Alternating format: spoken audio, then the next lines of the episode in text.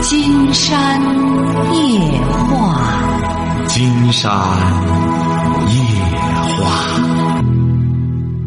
晚上好，听众朋友，我是您的朋友金山。金山夜话的微信公众订阅号是金山白话，金山夜话的官方微博是新浪和腾讯，都是金山夜话博主。喂，您好，这位朋友。嗯，你好，金山老师。哎，我们聊点什么？哦，就是聊聊，就面对这个婚姻的问题。啊，我现在二十九岁，还没有结婚，然后也一直没有遇到就是特别心仪的那种对象。然后，但是随着这个年龄增长嘛，再加上父母变老，我就感觉最最近这段时间。就是心里会恐慌。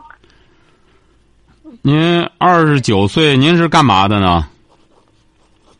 哦，我就是普通职工。普通职工是什么文化呢？本科。本科学什么专业的？哦，我是学电气的，电气自动化。电气自动化。啊。嗯，一直没能找到自己满意的。啊，对。您比如说。你满意的是个什么样子呢？你能说一下吗？你比如你满意的，你想找个什么样子的呢？就是我特别欣赏他，就是有让我崇拜的那种感觉的那种。嗯，你比如说什么样的人才让你特别欣赏，你特别崇拜？马云让你崇拜吧？不崇拜。那您崇拜谁呢？哎，对，金山这不在问您吗？其实我们问一些熟悉的人，才好判断你崇拜什么样的人呢？您说，您说，我我我崇拜张三愣子，那金山也不认识，是不是啊？你比如说，你比较欣赏哪一类的？我们不用说崇拜了。你比如说，你你为什么不欣赏马云这样的呢？呃，我虽然不是很了解啊，但是。他就是能赚钱嘛？哦，对，您看，您还是有判断力的哈。那您欣赏是哪一类的呢？你比如，您说一下。呃，就是，呃，反正就是得有一一项，就是哪怕得有一方面让我特别欣赏。那您您想想，事业上，嗯，就是如果说从事业上就是特别投入。然后特别有责任心，然后做人方面特别有原则，那就是有男子气概那种。那金山觉得您这个不难，您就找一个他没有这个的时候，你可以打造他。你比如你找一个男的，找一个男孩儿，你他没有事业心，你可以通过和他恋爱，那么要教给他去怎么要有事业心。现在你比如很多女孩之所以被动。你知道什么原因吗？找男孩了，你们现在问金山的很多女孩，包括现在芬达上，夸夸每天都有，就是问什么呢？怎么办？我找这男的特别这个霸道，特别干什么？以他为中心，怎么着怎么着？我怎么做他都不满意。我们谈了什么五年了，哎，他说不行就掰。你看这女孩就被动了吧？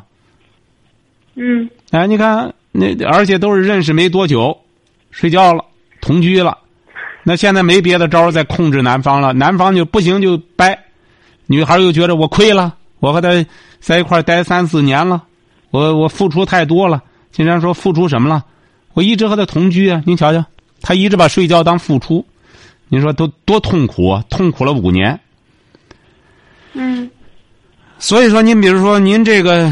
你完全可以找一个，你又没有特别大的奢望，那或者没有那种勉为其难的事情，无非就是希望他全身心的投入事业。你要找个男孩很简单，先交朋友。哎，你要想和我谈，那么你就要全身心的投入事业。我觉得你这个事业差不多了，那么我我就满意了，我满意了再谈别的，多好呢？您干嘛非要一步到位？啊，这男的非得又有事业心，又全身心投入，又各个方面让你称心，你觉得可能吗？您就甭别的了，经常举个冒昧的例子哈。啊。您就买条名贵的狗，买一条特别名贵的、纯粹的英格兰产的，没用，你也得经过后天的训练，是这样吧？是哎，他都得训练，他不是说找个男的可么可巧，哎来了之后特别顺心，这玩意儿你看来了后，我想让干事业吧，干特别好，那这玩意儿只能找个机器人调到事业事业线上。啊，接着就干事业了，呃，调到情趣线上特别有情趣，这个你得去打造。一般的男的，基本上都是毛坯子。哎呦，我还想着，就是遇到一个让他去，不说打造我吧，就是，就是感觉他是我的指引那种，就不是说他领导我，就是他他要比我强，就是各方面他可能会指导一下我呀。我还我还我是比较喜欢那样的。嗯，这挺难，挺难。您是哪？您是哪东北的啊？哦，我是河北的。河北的哈，挺难。啊。你看您这眼皮子都不加马云，你像一般男的，他哪有这水平啊？哼，是不是啊？这这不是不能这么说。哎，他没这水平。这男的现在说白了也没那心思。你到三十来岁男的，现在这整天问金山，过年了回家怎么找媳妇？怎么家里逼婚啊？金山说真是搞笑。您现在大家都会学说这个了。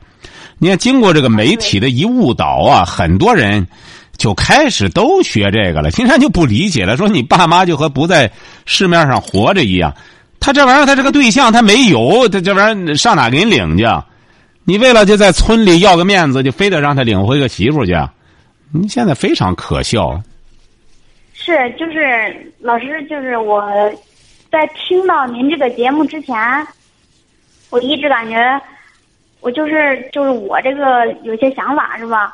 嗯。我就找不到共鸣，我就感觉我身边的人很少，我能跟他就是从思想上能达成一致。然后我听到您的节目的时候，哎呀，我就感觉一下子感觉。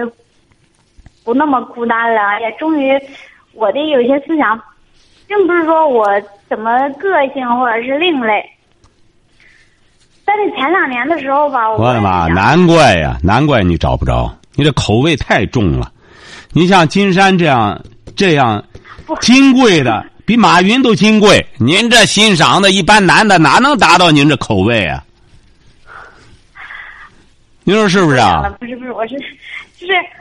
您您您听我说啊，就是我这我说一下我这个思想变化啊，呃，就是一直是坚持自己，就是也是这么大岁数了嘛，就是感觉思想上不一致，就是就不想就不想凑合。嗯。但是可能最近随着这个年龄增长，身体上会发生一变化，然后。也是爱美嘛，就是哎呀，突然发现眼角纹了，或者怎么着了，就最近这半年吧，就是那种感觉特别强烈，就包括回家看到父母老去，是吧？就感觉哎呀，就是不是以前那种特别淡定的，我遇不着合适的我就不找，就是会好像也会有一种说，哎呀，要不我也就凑合一个吧。呃，父母也省心了，然后我也不会成成为什么大龄产妇啊，不会有这那的焦虑。就是现在会有这种，居然也会这样了，我就不知道该怎么办了。没错，那古代的时候不是那女孩也是吗？那古装戏都是小奴儿，是不是啊？哎，空耗青春呀！您说也是这样？一想自个儿今年二十九岁。当年二十六的时候多水灵，是不是啊？嘿嘿，疼三年过去了，肯定就遗憾。你说我那时候找个小伙子，我得告诉他，就像有一个女士，四十六了，拿着二十岁的照片来让金山看。你看我现在找，我一定得找个好的。你看我那二十六的时候多漂亮，金山说你还不如拿个十六来的呢。十六来的时候不但漂亮，还水灵呢。这玩意儿他过去就过去了，是不是啊？白胡子老头儿，你以为他生下来就白胡子老头儿啊？当年的时候也是个英俊小伙儿。对。哎，所以说，您现在也不大，您现在你千万不要觉得大，二十九岁，你到十年以后你才知道，哎呦，原来十年前我还很年轻呢。你现在也不能说就对付一个，而是怎么着呢？有些人啊，你要不去接触他，你也你也发现不了他的可爱之处。金山觉得现在很多年轻朋友谈对象的失误在哪里呢？嗯哎，谈对象的失误就是，要么不见，要么见了回头就走，要么只要所谓的一有眼缘的，待不了十天半月，同居了，净这个。哎，只要能，只要觉得行了，啊，行了，行了，哎，男的说白了，哎，再再再干什么点儿再再利索点儿这这戳了戳了，这就同居了。同居了之后就开始不平衡了。你看，我都和他干什么了，他干什么也不行，这个那个的，哎，就觉着自个儿也没杀手锏了。其实啊，女孩子啊，金山讲过，只要找找男的，什么样的都可以接触，先可以接触，家里也可以推荐。呃，亲友可以推荐，朋友也可以推荐，同事也可以推荐，不妨见一见。建立关系是就是不要发生关系。是，但是我是我也没少见，也是很多有介绍，就是见你指定也没有真正的交流，你得交流。你别像你刚才说的啊啊，就是因为交流了，就是比如说要一起吃个饭什么的，是吧？吃个饭还交流啊？这边吃饭大家都面面的都琢磨吃东西了。就是主要是说话嘛，就是说通过吃饭这个吃饭间这种谈话聊聊天儿，哎呀，就感觉不是，好像还是不是一路，就是你我给你举个例子啊，啊，就是我就跟一个男孩聊的时候，我说，就是说起看电视，嗯。我就说起电视剧，我说我现在很少看电视剧，我说比较爱看电影，然后我就忽然想起来那个彭德怀元帅那个电视剧，啊，哎，我说我喜欢那个彭德怀元帅，然后那个他说你喜欢彭德怀元帅，他说听起来有点另类，他喜欢什么？当时就，呃呃，还没有谈到他啊，就是说他这句话给我的感觉就是，我喜欢彭德怀元帅这部电视剧，我怎么就另类了呢？我就感觉，就是通过这句话，我就感觉他跟我可能思想就是不一致的。不一定您。现现在您怎么看？哎，不是，现在不一定这样。现在有些男孩也好，女孩也好，他也是，只是他这句话不到位。他的意思就是，你比如说，他可能就是更多的，他是喜欢的就是那种时尚的东西，晓得吧？哎，他觉着呢，啊，他他觉着他很时髦韩剧，哎，他觉着他就觉得我不另类了。你，说另类就对了，你就是另类呀、欣赏欣赏品味高啊，很简单，这不是你就要改变他吗？他要愿意和你交流的话，你喜欢，你得把你的喜欢为什么喜欢告诉他。我为什么喜欢彭德怀元帅？我喜欢这样的男子汉。慢慢慢慢的，你这不就在调理他吗？你说现在一般的小伙子二十来岁，二三十岁，你让他真有你你这么你这么呃你这么高的品位的话，也是勉为其难。他们这伙在一个圈子里，很多人也是近墨者者赫的。你说他们凑一块儿就是就是认为韩剧啊乱八七糟，这个才是一种时髦，这是很正常的。所以说，你比如像昨天晚上，像昨天晚上那位小伙，南方那位小伙，不就这样吗？他听金山的节目听两组，那么他就他就感到非常奇怪，说这还不知道中国还有这样的节目呢，于是就迷上了。迷上了之后，他开始听节目，后来他过去的时候对他爱人一味的谦让，后来听节目之后。他爱人和他那岳父再给他提一些非礼的要求，他不接受了，他就觉得他们太另类了，就觉得呃，他就觉得他们这伙太不可思议了。说你说搞来搞去的，你看，问题就在这儿，他听了，关键是他岳父他老婆没听啊。他改变观念了，他们没改变观念。对，哎，你得慢慢让他改变观念，得分享观念。像您现在也是这样，呃，不要总沉浸在自我欣赏之中。要怎么着呢？就像你刚才说的那个一样，要务实。女孩子说白了，现如今找个对象。它更重要的意义在哪里？你思考过吗？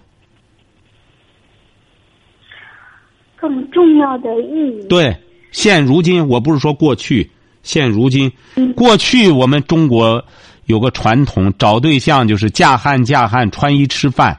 现在找个对象最重更重要的是什么？我。我我想要的意义就是两个人能互相成长。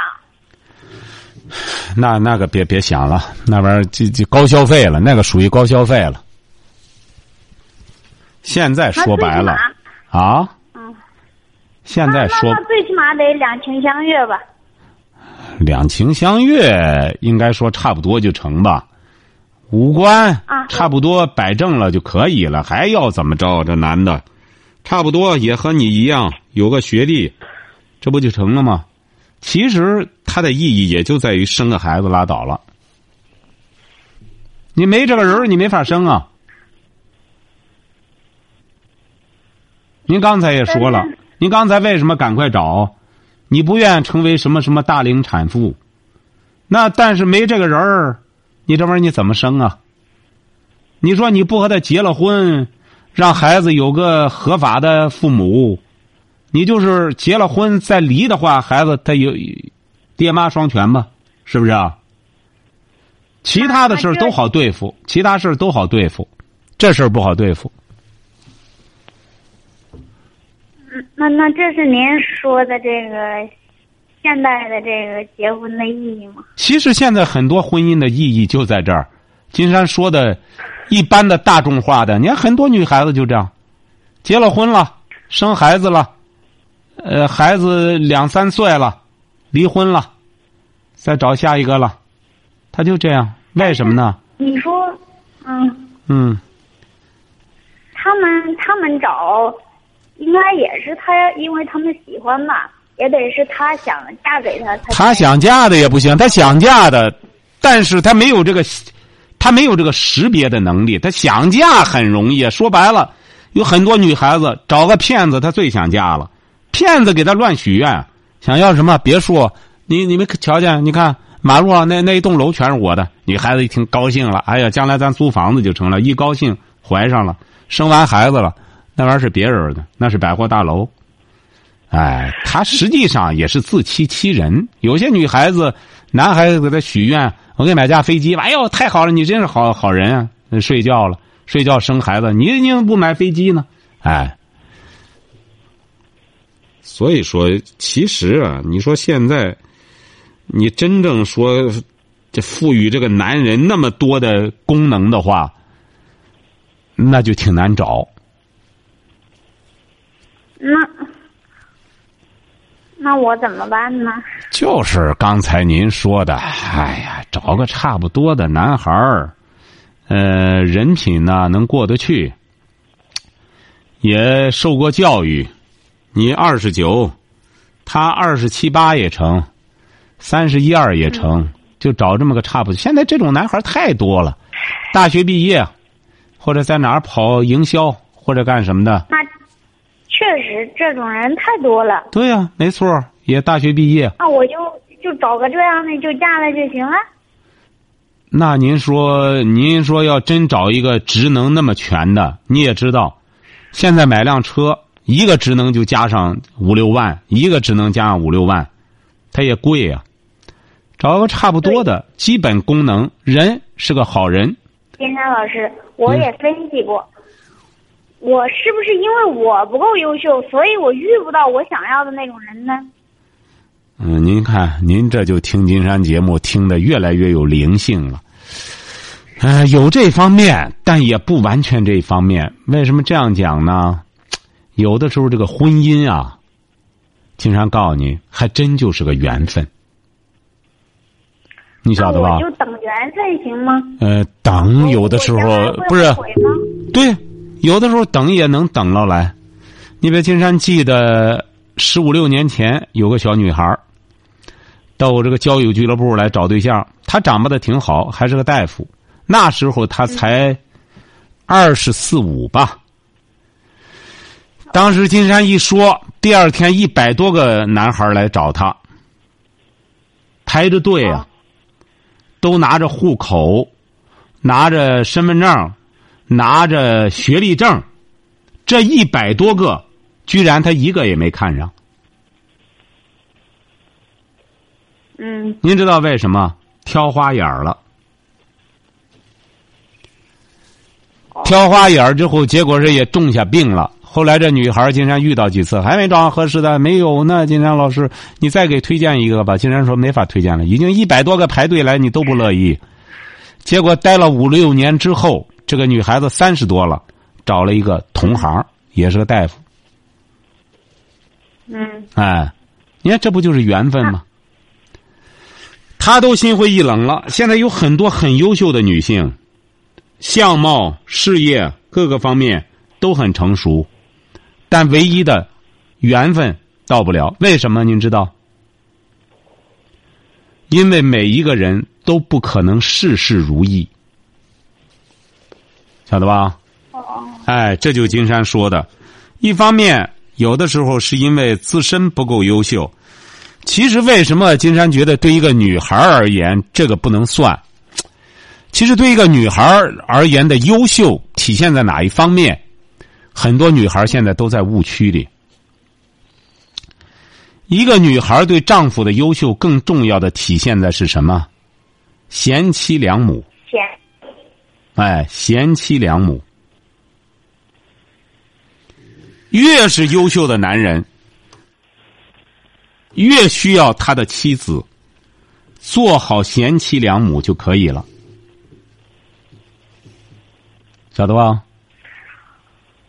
哦，哎，一个女孩应该练就的功夫是这个：男的对外经营事业，女的对内经营家庭，这才是叫我幸也是，啊！我也是这么认为的。对，这才叫幸福的一家。啊，对，但是我就想，为什么我就遇不到我想要的那种人？我总是，我是我认为是因为我跟他没有站在一个层次上，我站的低，然后我想要的高，所以我永远遇不到，对吗？嗯，人反正都有这眼高手低的毛病，人都是这样。要不然说这人这个眼皮子都往上看，晓得吧？嗯，这很正常。我也是，人往高处走，人往高处走很正常。人都想往好里想，但是这个事儿吧，就像您说一的，你说有些女孩吧，她自身不够优秀，她找到那优秀的了，最终还是被优秀的再甩了，就这么简单。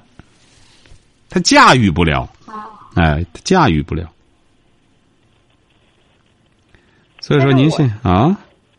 嗯，是啊，就是我，但是我最近跟以前心理上就不一样了，就是好像不像以前那么能，就是就就做自己的事，然后就是就就像您说的，这是缘分嘛，就怎么的这缘分就行了。没事，没事，磨磨就行了。您这性子啊，心气儿高啊，再磨磨，岁数大大点儿，这心气儿就行了。就像男的一样，哎呀，很很很很那个什么，有棱有角的，自个儿觉着有两下子，在社会上磨上几十年，就都圆了，晓得吧？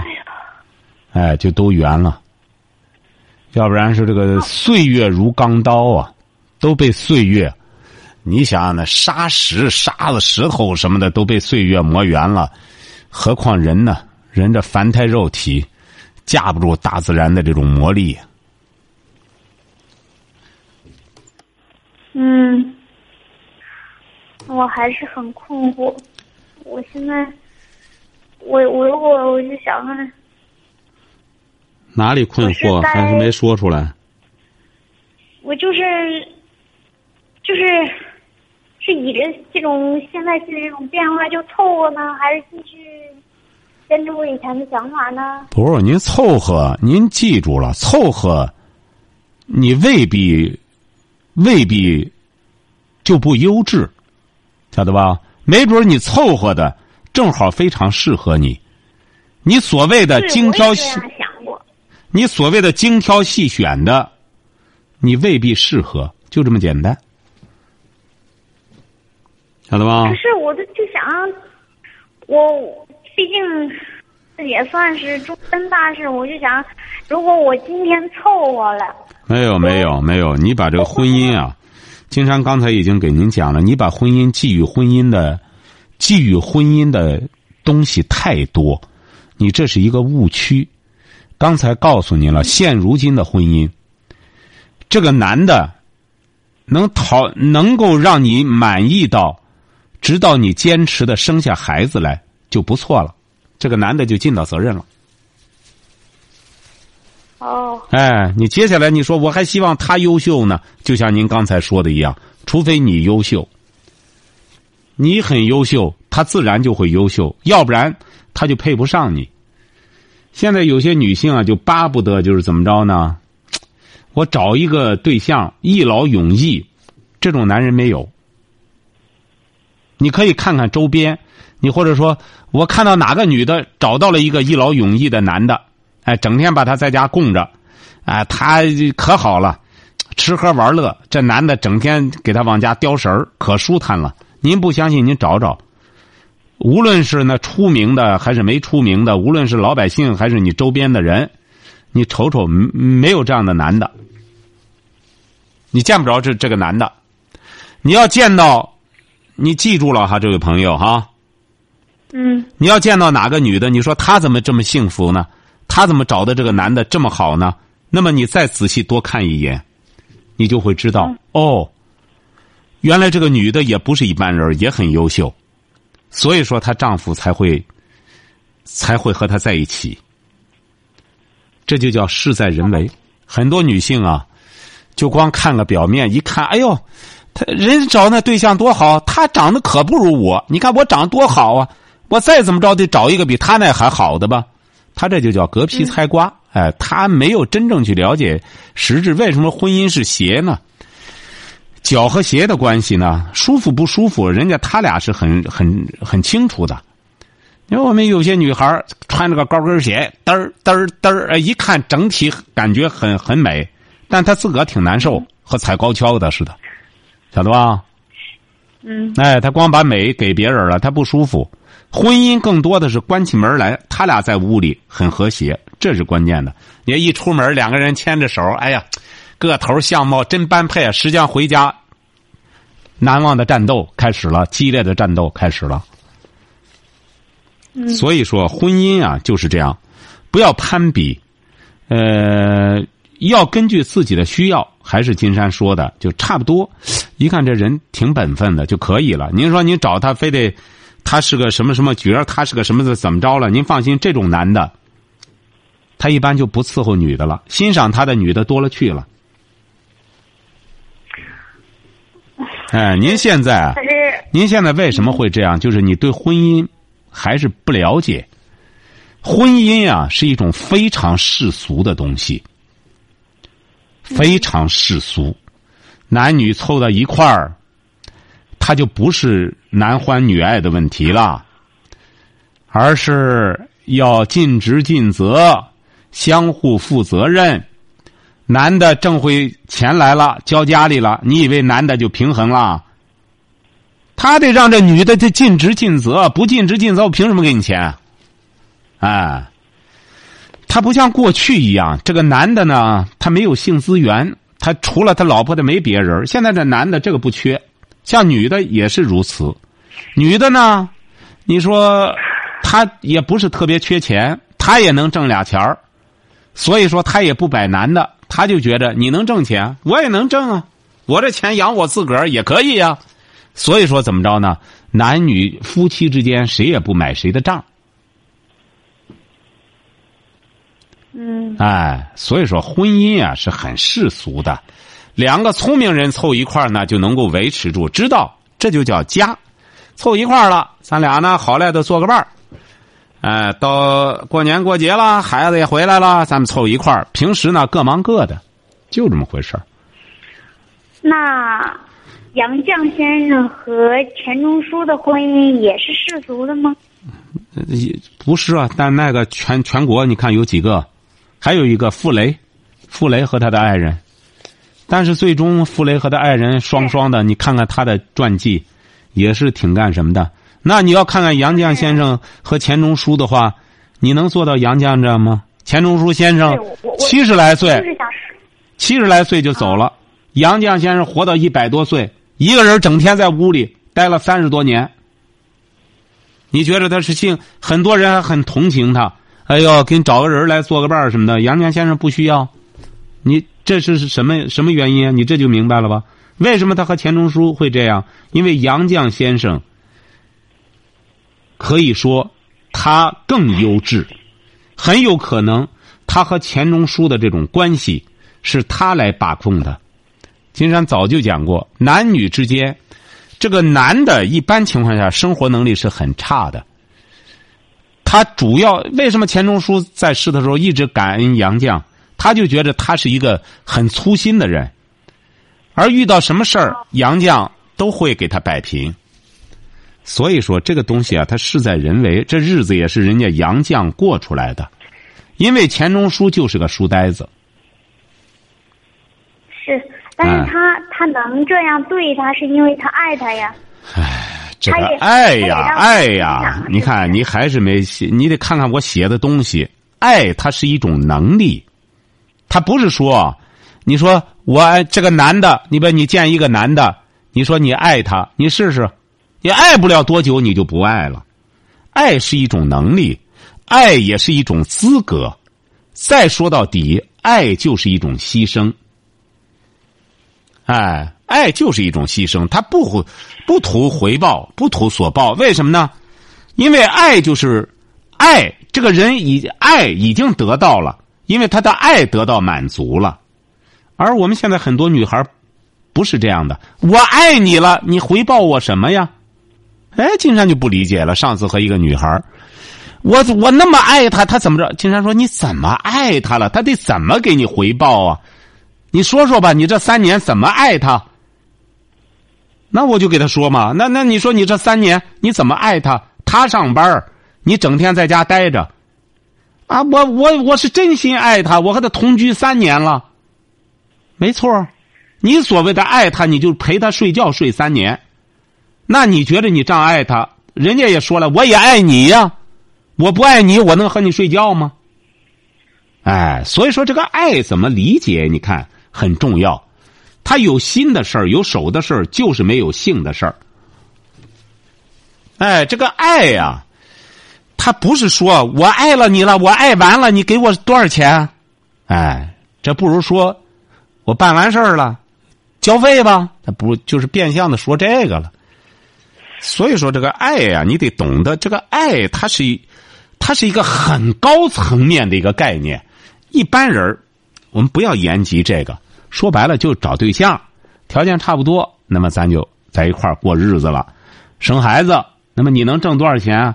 我生孩子的时候我不能干活，你能交多少钱？不如怎么着，捞干的。说实在的，现在有些女孩儿脑子就像进水了，整天拿爱说事儿。男孩子最喜欢拿爱说事儿了。我爱你，我是真心爱你，别爱着睡睡完觉走人了。第二，待不了三四天，我又来爱你了。有些女孩就是脑子进水了，这叫爱吗？这不叫爱，也叫爱，叫性爱。嗯所以说这个爱呀、金山早就讲过，爱它的体现不一样。有些年轻朋友爱的体现就是两性关系，我愿意和你发生这种关系，这就叫爱，也可以叫爱，性爱。但是更高层面的，金山讲过了，它是两种思想的融合，就像杨绛和钱钟书一样，那么他们思想融在一起了。他们的专业、志趣各个方面都融在一起了，包括梁思成和林徽因，也是他们尽管是一个在中国，一个在英国，他们两颗心还是能融在。为什么呢？他们的志趣融在一起了。哎，但是这个得，它是两个高水平的呼应，一般人说白了达不到这种消费。那那就低水平的，就低水平的思想相互相爱也行啊。相爱就是过日子啊。是百姓可能比不了，那就百姓跟百姓之间。啊，百姓和百姓之间很简单，人家这男的见你了，人家说他爱你，他能接受你，你就愣是不接受他。那你怪谁啊？那你可以说不爱他，那你不爱他你就耗，那么你就耗到二十九了，你继续不爱，那么你再待就过三十了。对一个女孩来说，再怎么说过三十了，就算是年龄，也不算是很年轻了。那你就等就成啊。关键你得能，你得能耗得起。人家有些女孩就能耗，我宁缺毋滥，我一辈子不嫁。可以啊，但是你得做的这个东西，他不是说光说的，这玩意儿得咬牙切齿的，真的去做呀。这也得需要一种牺牲精神，这也是爱的表现。您知道他为什么爱他才不不不嫁人啊？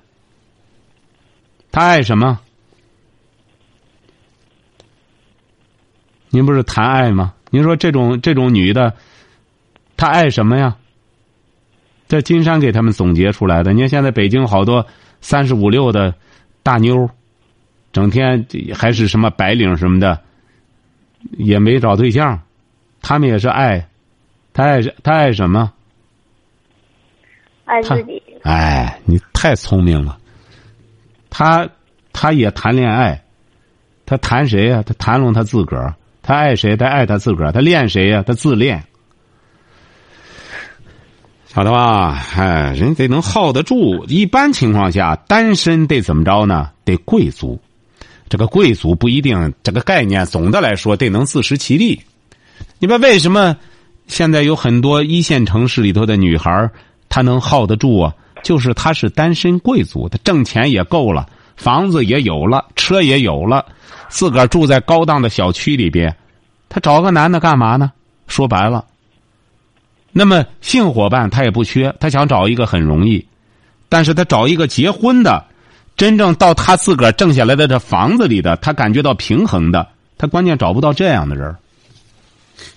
要不然说一个女的要聪明的话，别整天琢磨着挣钱，而是怎么琢磨的打造自身的教养，让自己很有教养。呃，三从四德的美德全都有了，哎，相夫教子，贤妻良母，哎，知道这个四德，这个女孩坐有坐相，站有站相，说话举手投足，哎，让人一看，确实与众不同。一般的男的都会动心，但是现在有多少女性在修炼这个？现在多少女孩在修炼这个？哎。但是，一般的品味男，他绝对是欣赏这种女孩。嗯。哎，所以说，你这个东西啊，你要真谈高雅，就得真正到位。再者说了，金山觉得，婚姻啊，作为一种世俗的东西啊，你不要不要不要这样去找对象。金山不赞成这样。你二十九岁吧，就找一个差不多的同龄人。呃，还是那句话。五官呀，差不多，没什么毛病。反正你你说我五官端正，你不能说你这玩意儿，我我我鼻子朝下，你朝上，这玩意儿差不多。呃，人品呢还可以，也受过教育，这就行了，不一定非得给他要房子要车。这样他就相当于一个送子观音，让你生个小孩儿。再怎么说，你就完成了任务了。哎，那要是这样找的话，我早就可以找了。你现在再不找的话，你又后悔现在了。